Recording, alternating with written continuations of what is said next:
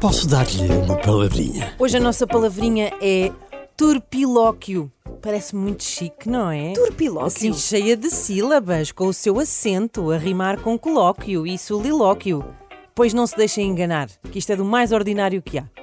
Um turpilóquio é uma palavra, uma conversa ou uma expressão obscena. É um grande palavrão. Por isso eu disser assim a frase, vou inventar.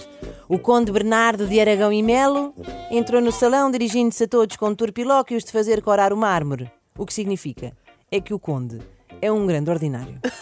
Não é? Não pensem, não se deixem enganar pela- pelo aspecto desta palavra. Nem pelo conde. É, mas turpilóquio é assim, não é? Parece bom. mesmo assim uma coisa, até uma pessoa tem a enrolar a língua para dizer. Sim, sim, mas tem ar de, por acaso, não, não está assim tão longe do seu significado. Podia ser turpinóquio também. Sim, sim. Se fosse de madeira, a pessoa que dizia o turquilóquio.